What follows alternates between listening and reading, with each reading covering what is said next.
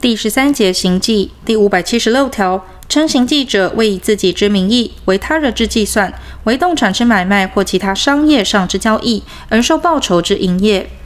第五百七十七条，行纪除本节有规定者外，适用关于委任之规定。第五百七十八条，行纪人为委托人之计算所为之交易，对于交易之相对人，自得权利并自负义务。第五百七十九条，行记人为委托人之计算所订立之契约，其契约是他方当事人不履行债务时，对于委托人应由行记人负直接履行契约之义务，但契约另有订定或另有习惯者，不在此限。第五百八十条，行记人以低于委托人所指定之价额卖出，或以高于委托人所指定之价额买入者，应补偿其差额。第五百八十一条，行记人以高于委托人所指定之价额卖出，或以低于委托人所指定之价额买入者，其利益均归属于委托人。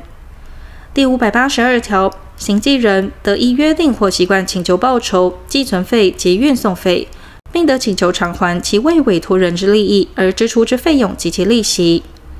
第五百八十三条，行记人为委托人之计算所买入或卖出之物。为其占有时，适用寄托之规定。前项占有之物，除委托人另有指示外，行记人不负附保险之义务。第五百八十四条，委托出卖之物，于达到行记人时有瑕疵，或依其物之性质易于败坏者，行记人为保护委托人之利益，应与保护自己之利益为同一之处置。第五百八十五条，委托人拒绝受领行记人依其指示所买之物时，行记人得定相当期限，催告委托人受领；逾期不受领者，行记人的拍卖其物，并得就其对于委托人因委托关系所生债权之数额，于拍卖价金中取偿之。如有剩余，并得提存。如为易于败坏之物，行记人得不为前项之催告。第五百八十六条，委托行记人出卖之物不能卖出。或委托人撤回其出卖之委托者，如委托人不于相当期间取回或处分其物时，行记人得依前条之规定行使其权利。